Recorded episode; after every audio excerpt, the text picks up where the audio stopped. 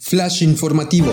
El pasado 30 de julio, la FAA determinó que el gobierno mexicano incumple con los protocolos de seguridad establecidos por la OASI, degradándolo a categoría 2 del Programa de Evaluación de Seguridad Operacional de la Aviación Internacional. La Oficina Federal Alemana de Investigación de Accidentes de Aeronaves publicó un informe que detalla el momento donde una ambulancia aérea Bombardier Learjet 31A realiza una maniobra no autorizada con dos empleados a bordo cerca de Faro, Portugal, el 28 de diciembre de 2018. Ambos pilotos fueron despedidos como consecuencia del incidente. SE Aeronautics diseñó un avión de seis alas con el objetivo de disminuir el uso de combustible en un 80%. El avión SE-200 se encuentra aún en fase de prototipo. La compañía de aviones supersónicos Aeron Corp no pudo recaudar los fondos suficientes para llevar el AS-2 a producción, lo que provocó que cesara sus operaciones el pasado 21 de mayo.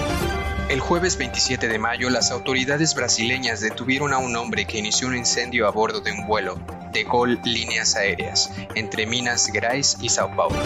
El pasado domingo 23 de mayo, una pasajera de Southwest fue arrestada bajo sospecha de agresión grave a un asistente de vuelo, dejándola con lesiones faciales y dos dientes faltantes durante un vuelo de Sacramento a San Diego. Esto y más en All In News.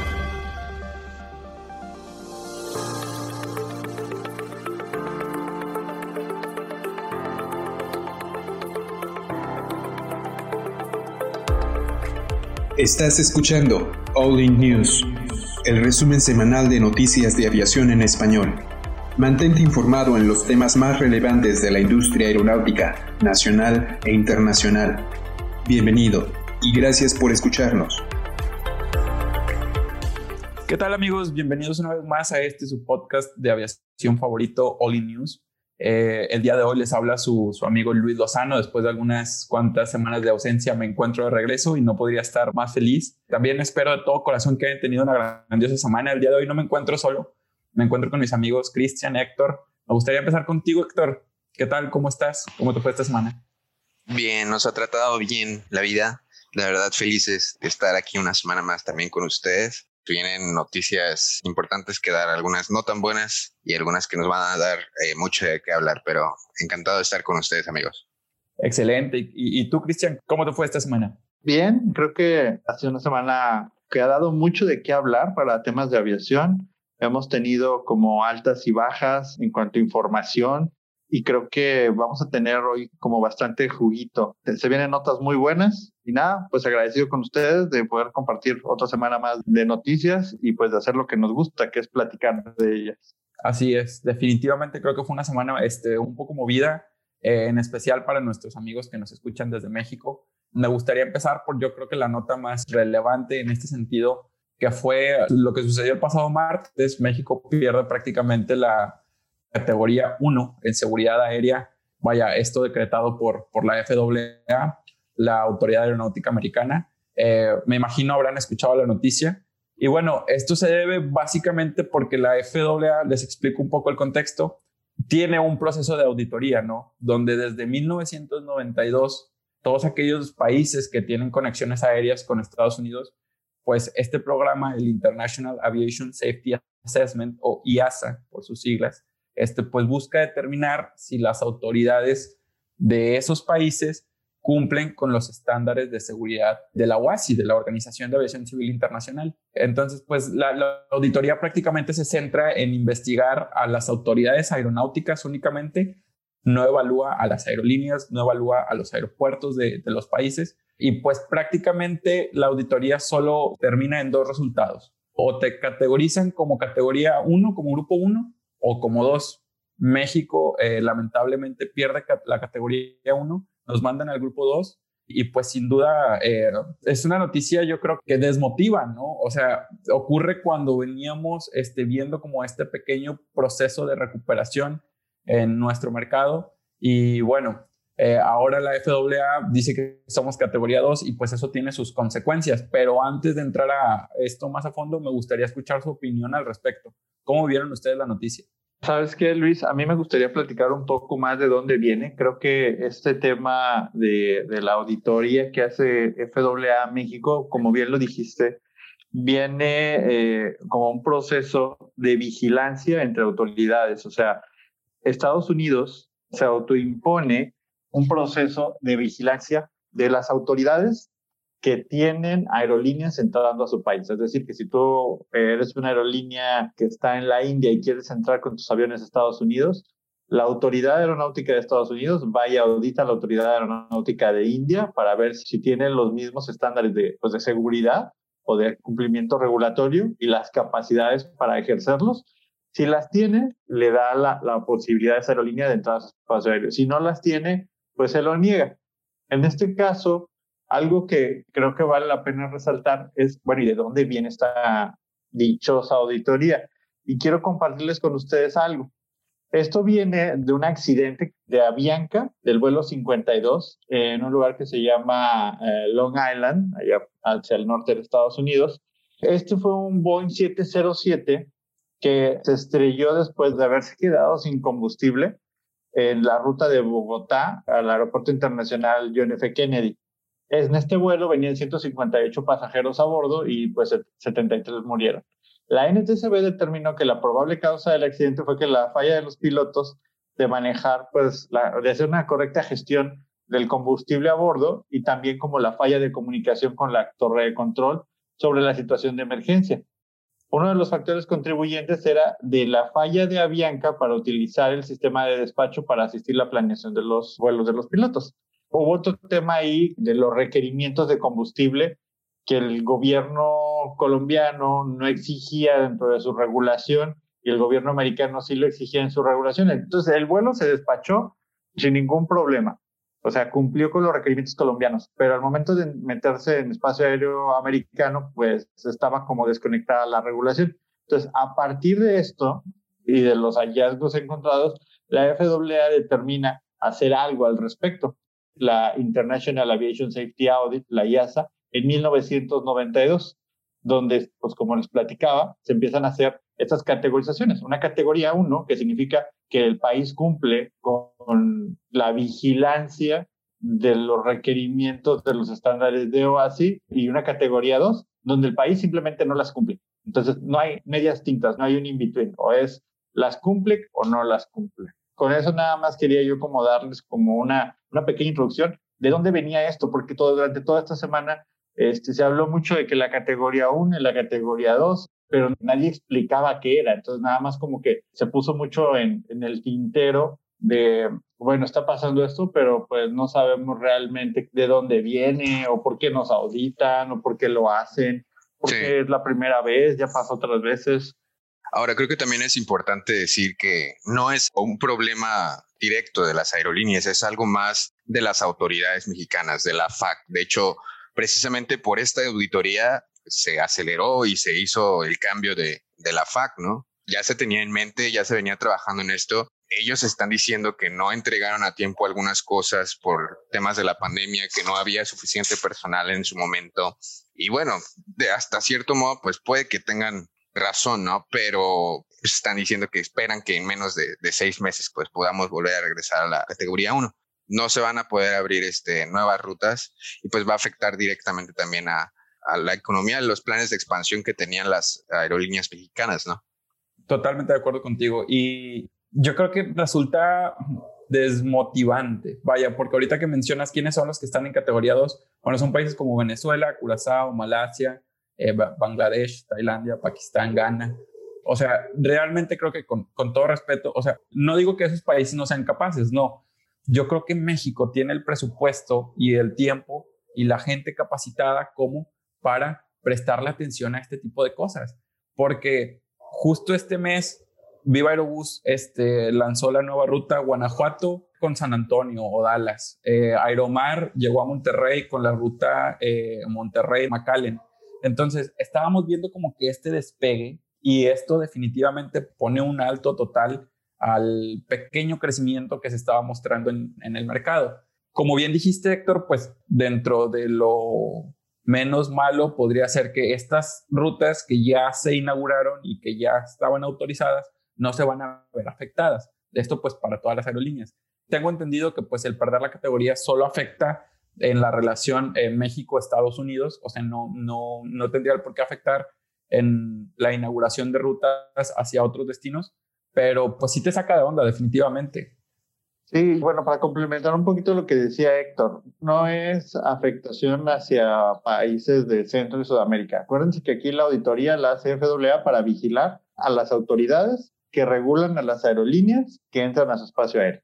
Entonces, hacia Centro y Sudamérica, pues pareciera como que no habría ningún problema. Ahora, en cuanto a que si realmente va a haber un apoyo, que si realmente va a haber como una reacción inmediata, lo dijiste bien y creo que comparto esa parte, o sea, no es un tema que se pueda resolver de la noche a la mañana. Por ahí hay muchos statements que dicen, no, si la vez pasada lo hicimos en seis, ocho meses, pues sí, pero la situación actual que vive el mundo no es la de hace diez años.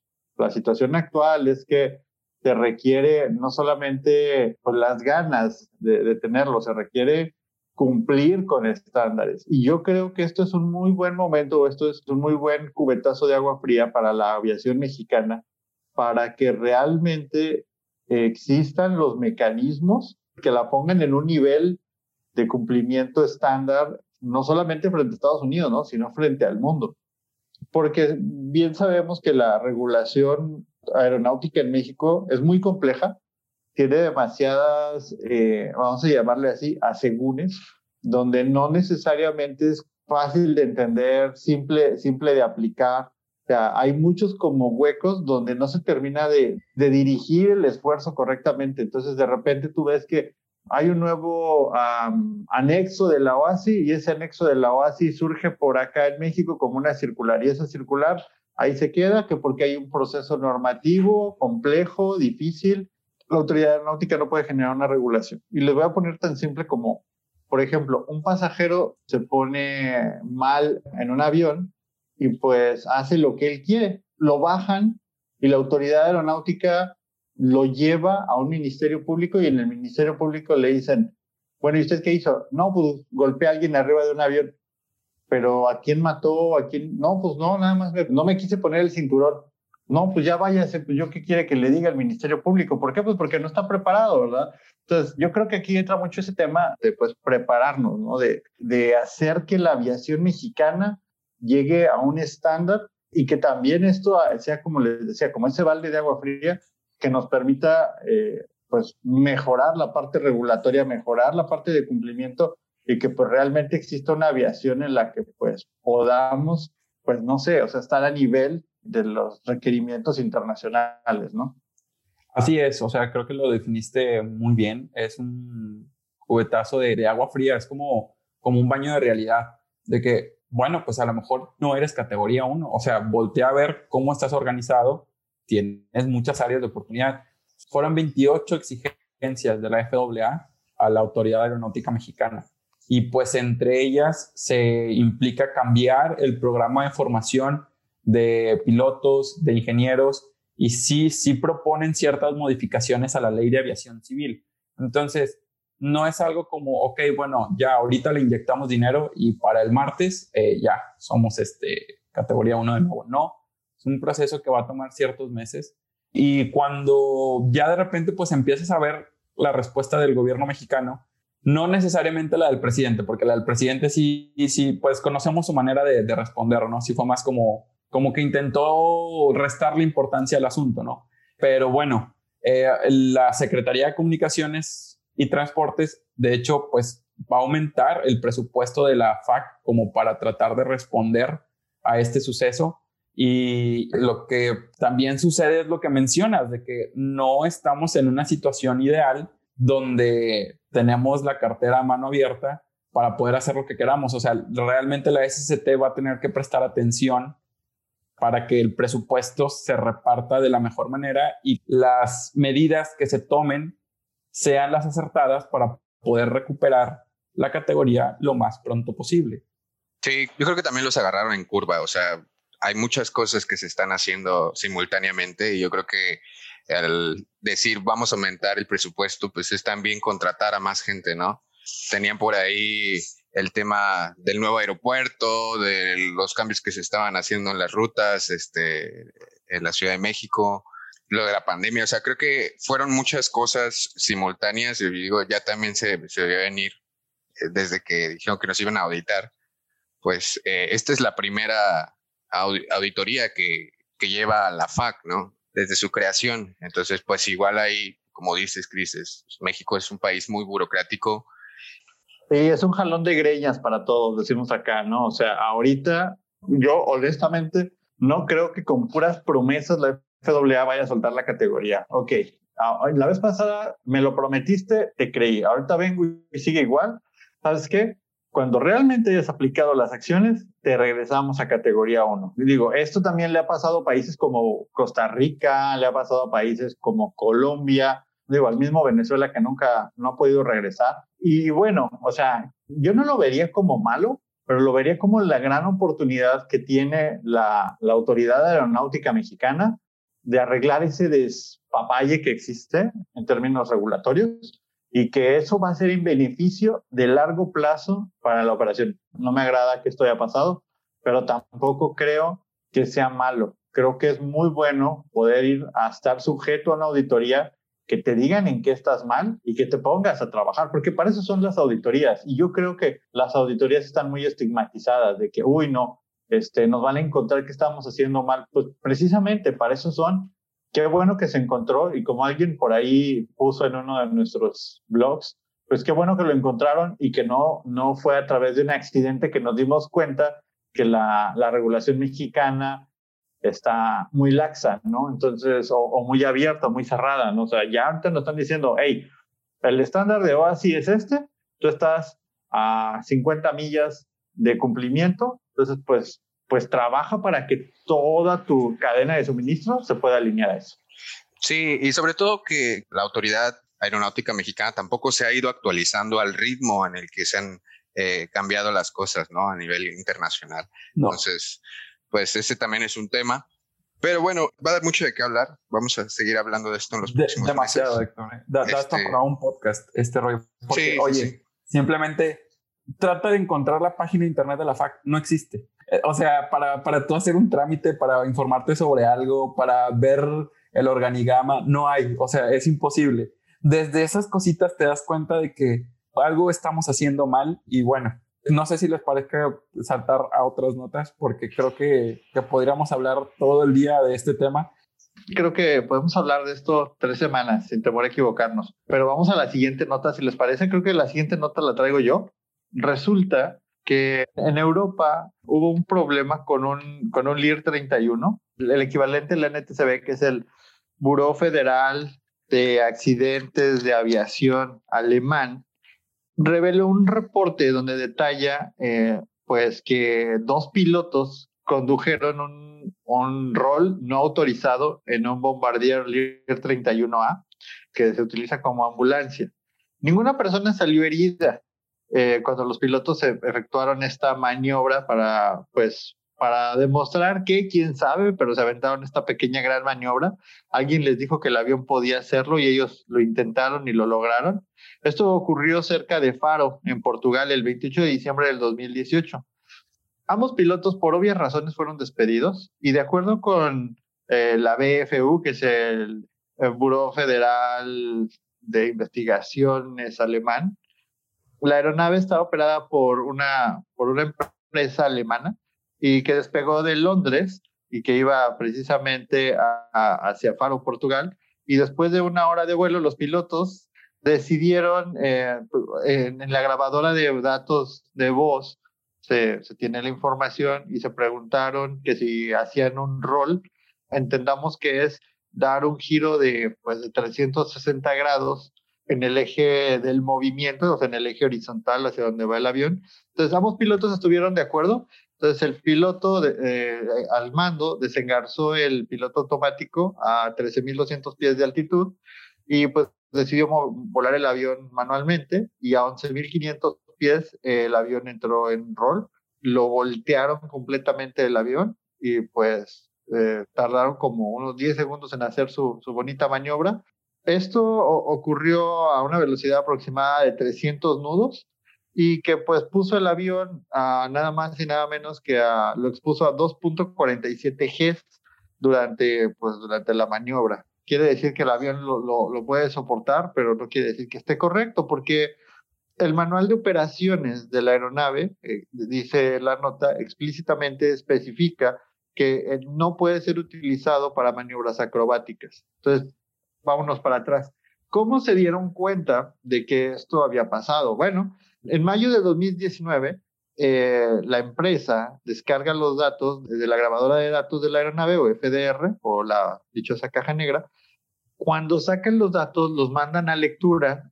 la gente que lee los datos para garantizar que la grabadora está funcionando correctamente, eh, se da cuenta de que hay datos pues raros y dice, y, entonces le reportan al operador, oye, en tal fecha, los parámetros dicen que llevaste el avión a una condición extrema, tan extrema que pusiste el avión a 2.4G, le diste la vuelta y todo lo demás. Entonces el operador lo primero que hace es curarse en sano, va y le reporta a la autoridad, ¿sabes qué?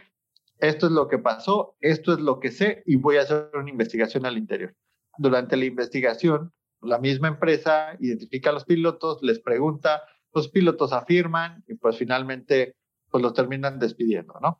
Este incidente es similar a una maniobra ocurrida eh, en un Cessna Citation 550 que se estrelló y mató a ambos pilotos. El incidente ocurrió en 2010 en Suiza, involucrando un rol intencional a 27 mil pies.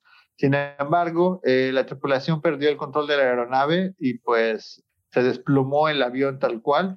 Y pues estas maniobras son prohibidas por los fabricantes y los pilotos, pues que no tienen la capacitación, no tienen la certificación y no tienen la autorización, pues deberían nunca ni siquiera intentarlo. Entonces, hasta aquí está esta nota. No sé qué opinen, chicos. Es que eh, yo creo que no porque el avión pueda hacerlo, debes hacerlo. O sea, punto número uno, el avión no está certificado para, aunque pueda hacerlas, no está certificado para ese tipo de maniobras. Punto número dos, los pilotos tampoco. Y ponle tú, durante la maniobra que sufren esas este, 2.4 fuerzas que mencionaste, ¿no? Sí, sí, sí. O sea, ellos no tienen entrenamiento. No sabes si con esa fuerza sobre tu cuerpo vas a poder sacar al avión adelante, porque no, no tienes el entrenamiento. Y bueno, imaginemos el escenario de que pues el avión hubiera tenido la certificación, los pilotos hubieran estado preparados. El que puedas hacerlo no significa que debas hacerlo, o sea, porque tú no sabes si algo malo va a pasar y, si tu irresponsabilidad va a perjudicar a otros. O si ese avión se cae, no sabes si, si en ese movimiento vas a colisionar con otro tráfico o vas a caer en alguna ciudad o vas a dar en el porche de alguna casa. O sea, creo que mal, o sea, totalmente mal la cultura eh, de esa tripulación.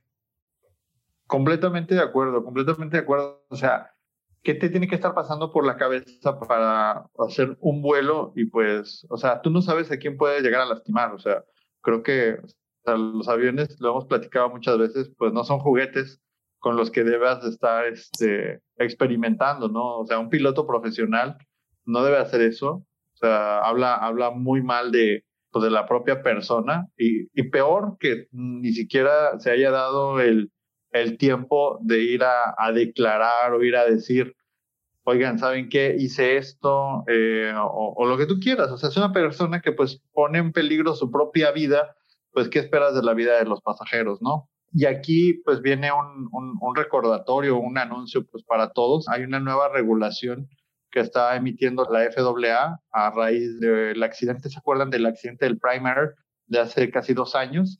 Donde aparte de las investigaciones resultaron que había una falta de, investigación por parte de los operadores sobre el background de los pilotos. Entonces, a partir de esto, la NTCB hace la recomendación y la FAA eh, pide o pone a disposición de los operadores el récord histórico de los pilotos para poder garantizar que el piloto que está subiendo a tu avión no oculte información de la cual tú deberías de saber como operador. Es una nueva regla y, creo que va a ayudar a poder cazar este tipo de, vaqueros del aire, ¿verdad? Que pues, si quieren hacer eso, pues a lo mejor deberían de comprarse su propio avión para hacerlo por su cuenta, ¿no? O sea, eh, pilotos experimentales. Pero bueno, nos abre un mundo nuevo a más regulación. Sí, o sea, como dicen, creo que pues para eso está el, el Flight Simulator, o sea, no tienes que probarle nada a nadie, ¿no? O sea, seguramente era algún juego que traían ahí los dos pilotos, pero no era nada más ellos, o sea, también traían a dos empleados de la misma empresa a bordo. Tampoco se vale que, que se tomen a a la ligera este tipo de cosas. Digo, en la misma nota al final habla de, de un incidente parecido en, en, Suiza en 2010, ¿no? En donde sí, en este, lamentablemente, perdieron el control del avión y giró y, y se destrozó, ¿no? Entonces, pues esta maniobra incluso pues está prohibida por los fabricantes y quieren hacer eso. Ahí está el Flight Simulator y si no, pues se equivocaron de, de profesión, ¿no? Deberían de tomarse las cosas en serio, ¿no? No todo es Top Gun, ¿no? O sea, hasta, hasta Maverick le salió mal andar jugando. Entonces, este, creo que es eh, tener en cuenta eso, como dices, la conciencia situacional. Y perdón, Luis, te interrumpí. No, pues es que yo les quería preguntar cómo creen, no sé si diga la nota, que les haya ido a los dos empleados, porque ellos también pudieron haber reportado el, el incidente. No dice a los que iban a bordo, no dice solamente a los pilotos, pero pues realmente los otros dos eran pasajeros. Pues, ¿qué puedes hacer como pasajero? No, na nada, evidentemente pues nada, pero oye, llegas al destino y oye, yo quiero reportar como incidente que estos dos compañeros están haciendo esto en vuelo. Sí, se vuelven cómplices, ¿no? Se vuelven cómplices. Totalmente, totalmente, tienen razón. Luis correría a todos. con lo que Qué se miedo. topa uno. no me suelten a mí la jefatura en un hangar porque... bueno, ya pasando a otros temas, yo les traigo la tercera nota de esta semana también va a dar mucho de qué hablar, vamos a tratar de ser un poco más ágiles, pero es acerca de, de un avión prototipo de una, de una empresa, eh, se llama SE Aeronautics. Es un avión prototipo de seis alas. Estas alas están distribuidas eh, horizontalmente en el, cuerpo del avión, en el fuselaje, y promete reducir drásticamente el consumo eh, de combustible y de eficiencia eh, dice que va a reducir eh, 80% las emisiones de, gases de efecto invernadero y eh, que va a ser mucho más barato eh, producirlos. Una de las razones es que las alas ya no van a tener eh, como tal el combustible, sino que va a estar distribuido en el fuselaje. Digo, creo que habíamos platicado eso también, no sé si comprometa este, más la seguridad como tal de los pasajeros digo, sabemos que ahorita pues están las alas y igual pues estás, estás volando sobre combustible, pero ya directamente arriba de los pasajeros, pues bueno, este es un avión eh, mediano, se llama SE200, son de 264 pasajeros, viajará a un rango proyectado de casi 17 mil kilómetros a 1110 kilómetros por hora. Tiene tres motores este, en la parte de atrás, es un trimotor, y pues no sé qué les parezca, amigos. De verdad creo que tiene mucho que hablar en cuanto a la cuestión técnica. Es una propuesta, ¿no? Todavía no lo están fabricando y no... Es una idea. Hay que probarla, pero realmente al, al aumentar la superficie alar, el que tenga más alas también va a aumentar la resistencia. El que haya más superficie alar o que haya más alas traía problemas estructurales. Digo, ahorita como están distribuidas a manera horizontal, hasta cierto punto hay que hacer esas pruebas estructurales también si, si realmente el, el fuselaje podría soportar pues todas estas, estas fuerzas. Y también no sé hasta qué punto vaya a comprometer maniobrar esta aeronave, ¿no? Y si tienes más alas distribuidas diferente, cada una va a tener un ángulo de inclinación distinto cuando vayas a estar en aproximación o en, en la salida, en el despegue. O sea, hay muchos factores. Y, o sea, sí, si lo pones en, en términos simples, al aumentar la superficie alar, pues sí aumentas el, el lift o la, la, fuerza de sustentación. Pero eso no quiere decir que vaya a ser más sustentable, o sea, porque vas a necesitar más potencia también. ¿Qué opinan, amigos? Además, yo creo que con, te complemento, además, o sea, ponerlo en una servilleta y hacerlo viral es bien fácil. O sea, ¿te acuerdas hace un par de años salía de que, bueno, pues para que los aviones no choquen, pues, ¿qué tal que se, se separa el fuselaje? Y cuando se cae el fuselaje, pues salen unos paracaídas y ya, y se salvan todos.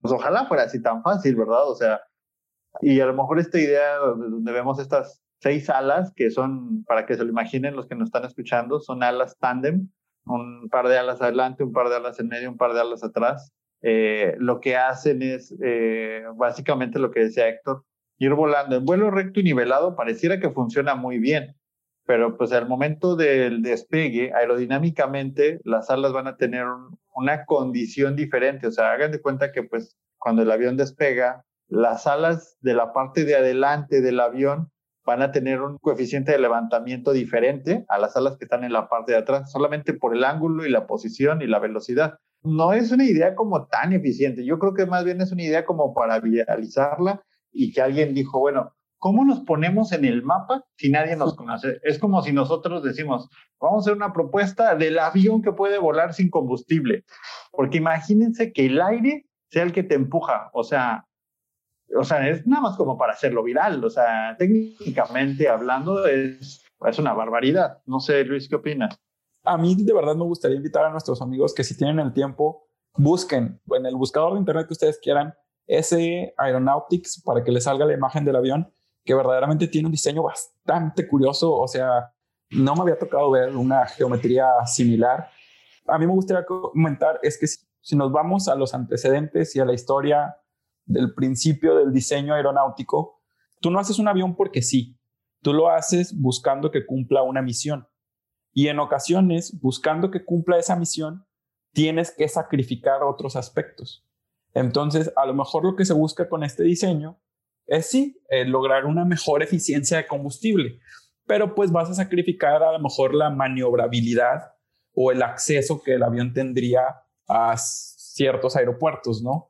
como bien dice Cristian, es, solamente lanzar una idea, ¿no? Es solamente hacer un dibujo en una servilleta y, decir, bueno, estaría chido que esto existiera, pero de esto a llevarlo a la realidad es este, algo pues muy, muy complicado, ¿no? Implica que el, que el fabricante se ponga a hacer un, un análisis de ventajas contra desventajas de lo que este diseño te puede otorgar y ver si hay alguien interesado, porque yo les apuesto que a pesar de que este avión a lo mejor tenga una maniobrabilidad reducida o que implique ahí un mantenimiento pues más complicado por, por los diferentes grupos de alas que tiene, si llega a haber cierta cantidad de interesados en comprarlo, al proyecto se le mete el dinero necesario para sacarlo a flote. Pero pues ahí es verdaderamente, en mi opinión, donde se decide si el proyecto va o no va. Yo creo que no se tiene en consideración qué tipo de estructura se le tiene que poner, qué tipo de materiales tienen que tener, porque poner más alas a lo largo del fuselaje se van a generar fuerzas en donde eh, los modelos actuales no, no existen. Entonces, seguramente los materiales van a tener que ser distintos. Eh, los motores, para empezar, eh, no sé si tengamos motores que puedan darte la potencia que necesita este avión, ¿no? Y, como dices, este, Luis, creo que un avión se debe de, de diseñar para una misión creo que la misión aquí era así, hacerlo más eficiente, ok. Hacerlo más Pero no han considerado muchas cosas, o por lo menos la información que hay en Internet deja muchas interrogantes y, pues se, va a quedar pues, nada más como un proyecto. Y si incluso eh, el decir nada más que tiene más superficie alar, a mí me gusta más el diseño este eh, del avión eh, que es nada más un ala, ¿no? El Delta que propuso KLM. Ese me gusta más y tiene más superficie alar. Bueno, incluso se ve técnicamente más posible. Este nada más, para mí, ya no le dedicaría más tiempo, para mí es, vamos a viralizarlo, vamos a hacer una noticia para que la gente tenga de qué hablar. Y bueno, pues ya hablamos de ella, ¿no? Ya, publicidad ya tiene. Sí, sus dos principales objetivos los lograron, ok. Eh, este sí es eficiente, el, el diseño lo cumple, hay algunas interrogantes y también es viral. Entonces, pues bien por ellas. Pero si me permiten eh, avanzar, me gustaría continuar con este tipo de propuestas y diseños locos. No sé si recuerdan ustedes, pues esta propuesta de, regresar a la aviación supersónica por parte del fabricante Iron Corporation con su avión llamado Supersonic Bizjet. No sé si lo recuerden, pero la noticia es que esta semana la compañía pues declaró que el proyecto era inviable, no podrán llevarlo a cabo se tenía eh, pensado que en el 2023 pudieran iniciar la producción de lo que sería este nuevo avión supersónico y que para el 2025 la aeronave realizará su primer vuelo de prueba. Pero pues lamentablemente esta semana declararon que no, que el proyecto se echa para atrás. Lo curioso aquí es que pues la, la respuesta de la compañía de cancelar el proyecto, ellos mencionan que es este por, pues por el escenario global actual, eh, la pandemia, ellos mencionan que los afectó bastante económicamente. O sea, sí tenían apoyo, sí había empresas dispuestas a sacar el, el proyecto y es lo que en mi opinión resulta curioso. No sé qué opinión les, les este, merece a ustedes esta nota. Yo no sé por qué estamos hablando de, había pues dos propuestas, ¿no? Está Aerion y Boom's Overture, pero ¿por qué no uh, Boom Overture también uh, adquirió o, o, apoyó a este otro proyecto? Creo que lo pudiera haber absorbido. O sea, todo el talento, digamos, el desarrollo que han creado hasta ahorita y pues tiene la misma misión, ¿no? O sea, regresar a, normalizar el vuelo a velocidades superiores a Mach 1. Eh, Boom Overture va a ser el único que va a estar dando este tipo de, de soluciones y propuestas en un futuro, ¿no? Y, y, ahí, pues tampoco es bueno, ¿no? Que una sola empresa este, vaya a monopolizar ese mercado.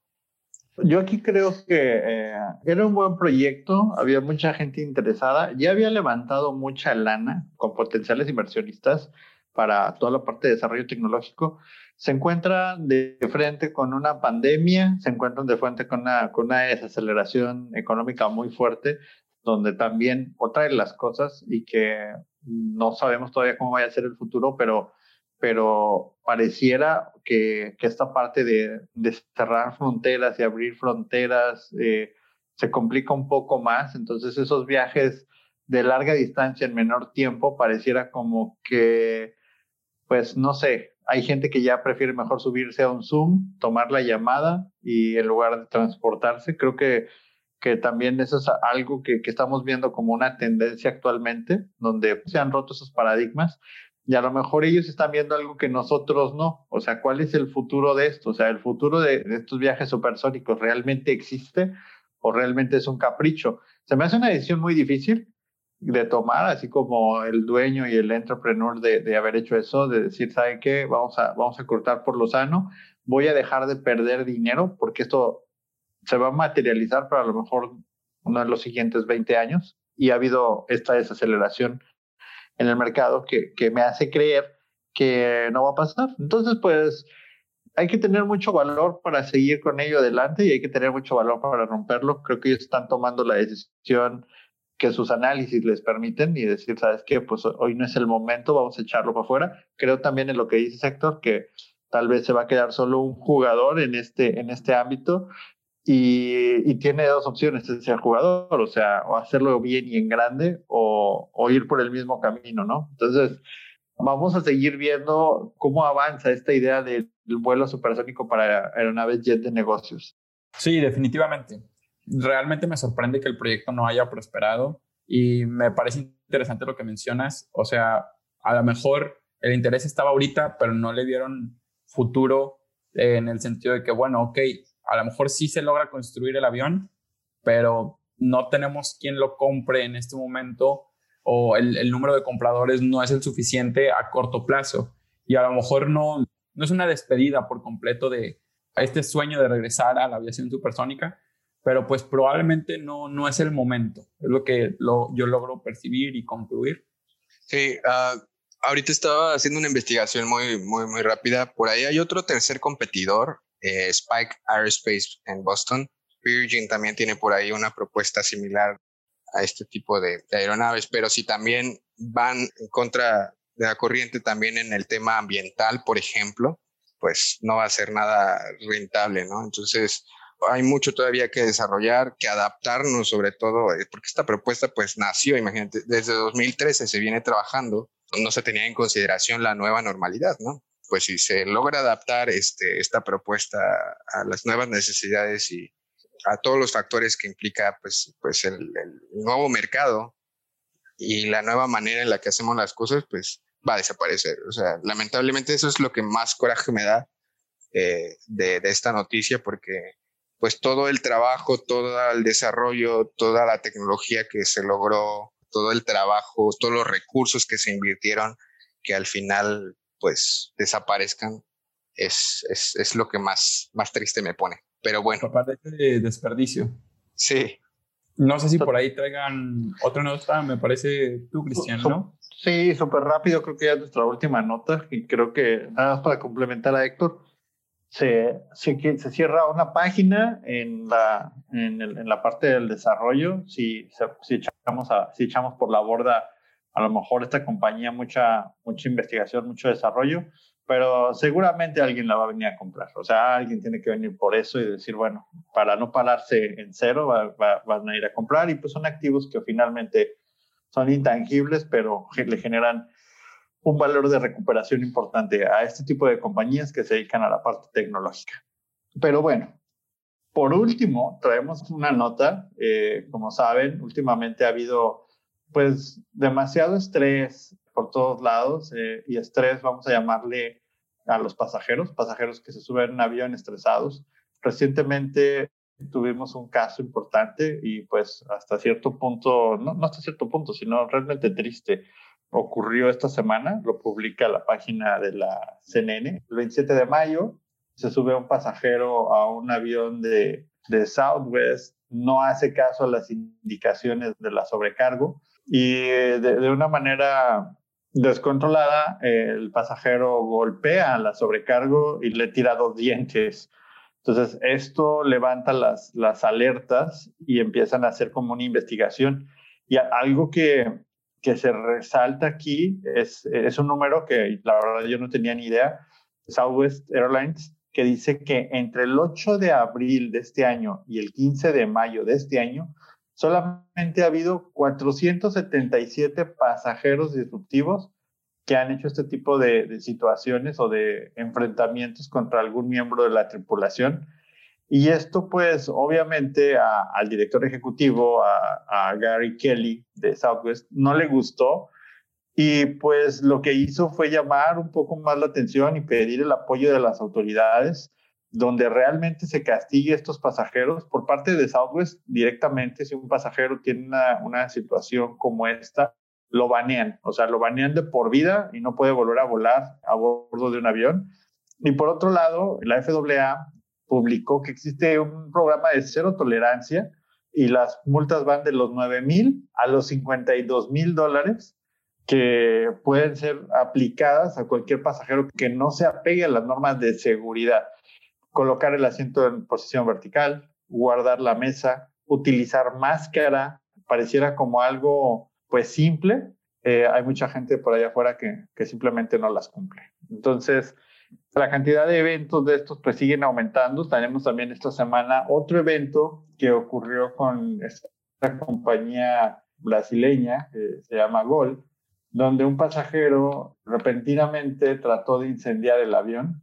Se metió al baño, cerró la puerta y empezó a prender fuego a papeles. Afortunadamente, las sobrecargos y los pasajeros lograron detenerlo, el tipo pues fue obviamente arrestado, pero sigue existiendo esta parte de gente que intencionalmente pues no está en sus cinco sentidos eh, al momento de, abordar un avión, se vuelven peligrosos y pues tenemos eventos pues desafortunados, como el caso este de esta sobrecargo que pues perdió dos dientes, que a mí se me hace así como de llamar la atención, y este otro pasajero que pues, ¿qué esperas prendiéndole fuego a un avión, verdad? Entonces, no sé chicos, ¿qué opinan ustedes de esto? Sí, yo creo que pues este tema de, pandemia, de estar encerrados tanto tiempo, va a desencadenar pues muchos problemas psicológicos, problemas sociales, ¿no? Tolerancia, de respeto, de enfermedades mentales.